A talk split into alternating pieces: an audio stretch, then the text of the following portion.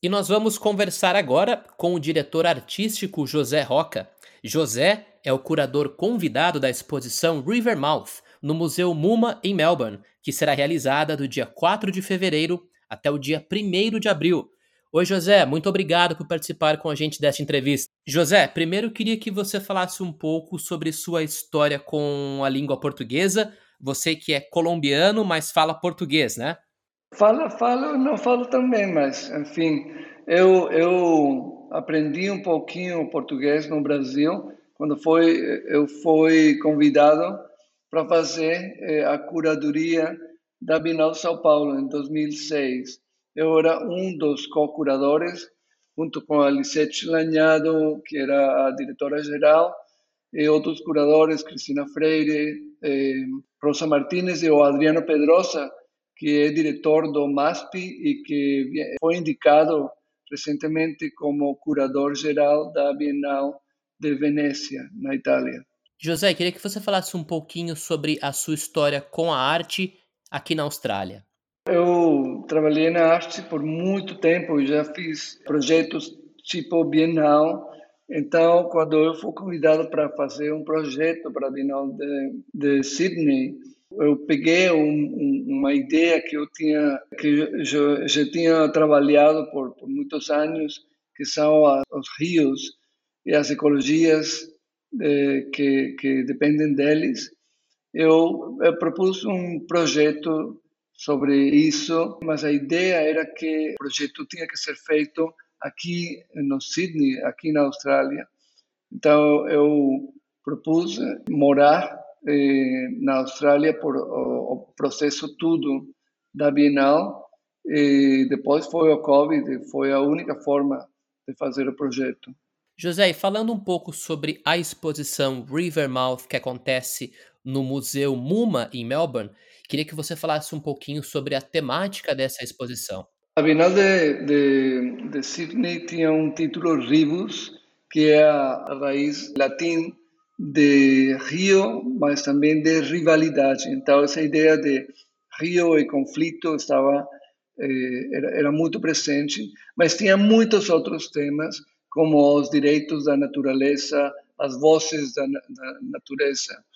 E a gente pegou um desses temas, as vozes da natureza, para fazer Rivermouth, que é uma pequena exposição que tem eh, trabalhos de, de artistas australianos, mexicanos, chilenos e uma artista alemã em torno a ideias como as vozes da natureza, tem também as colaborações entre humanos e não humanos, e também a ação dos eh, elementos naturais na, na conformação das obras de arte.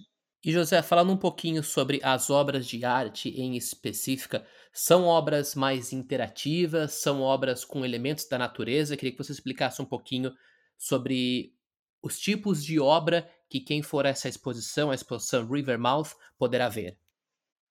Você vai encontrar apenas entrar uh, o rio Jarra, eh, Birrarung, em, em longa aborigem, onde um custódio fala do rio. Daí você entra e vê uma série de mapas de navegação feitos por uma artista de Torres Strait. Daí você encontra um rio flutuante com sons de waterbirds, pássaros de água que fazem a viagem através da Austrália. Depois daí você encontra um trabalho muito bonito de uma artista alemã que um sistema para que as raízes das ervas possam eh, criar um tecido eh, muito, muito intrincado e complexo, eh, elas sozinhas. Então, você vai ver um, umas ervas estão crescendo e, ao mesmo tempo, estão tecendo um tecido. Depois, tem uma, umas grandes elementos que parece plástico, mas são feitos com algas. Então, é um artista de Melbourne que tem um sistema para criar bioplásticos que seriam uma solução para o problema da poluição por plásticos de um uso só. E depois você tem um trabalho muito belo de uma artista chilena, Paula de Solminiac, que eh, faz eh, imagens que são eh, botadas na terra, dispostas na parede, criando uma espécie de constelação. E essas exposições que ocorreram na Bienal do ano passado, a Rivermouth é uma delas, mas existem também outras exposições acontecendo em outros lugares da Austrália, certo?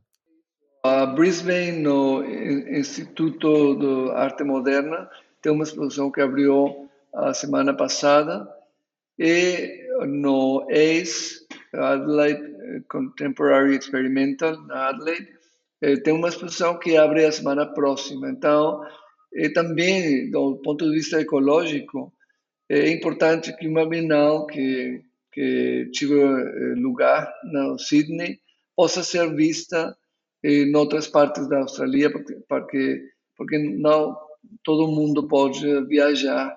Então, um uso mais racional dos recursos.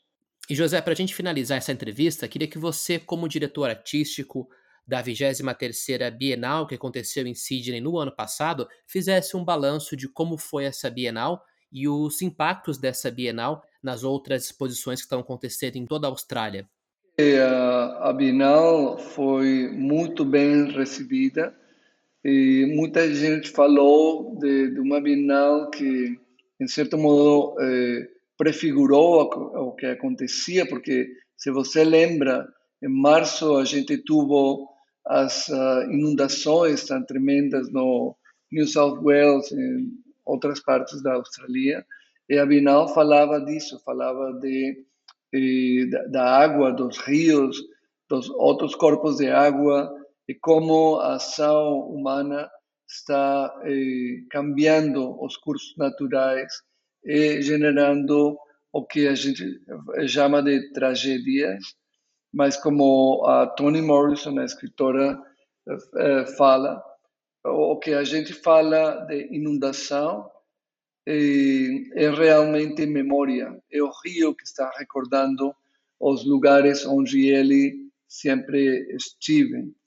Então, eh, a gente tive mais de 700 mil pessoas, uma visitação enorme, eu acho que a ideia de fazer uma, uma Bienal, uma Bienal que fosse mais sustentável, por exemplo, eu, eu morei na, na Austrália o tempo todo da Bienal, trabalhei com uma equipe de curadores locais, e a gente trabalhou com artistas que já eh, conhecia, e assim a gente continuou com, com conversações que já tinha iniciado há muitos anos. Também trabalhamos com os artistas para que eles eh, utilizarem materiais menos poluantes, recicláveis.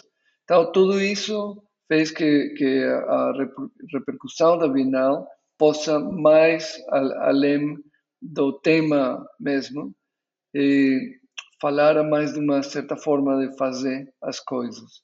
Legal, José. Muito obrigado por dedicar o seu tempo a essa entrevista com a gente e parabéns pelo seu trabalho. Muito, muito obrigado pelo interesse.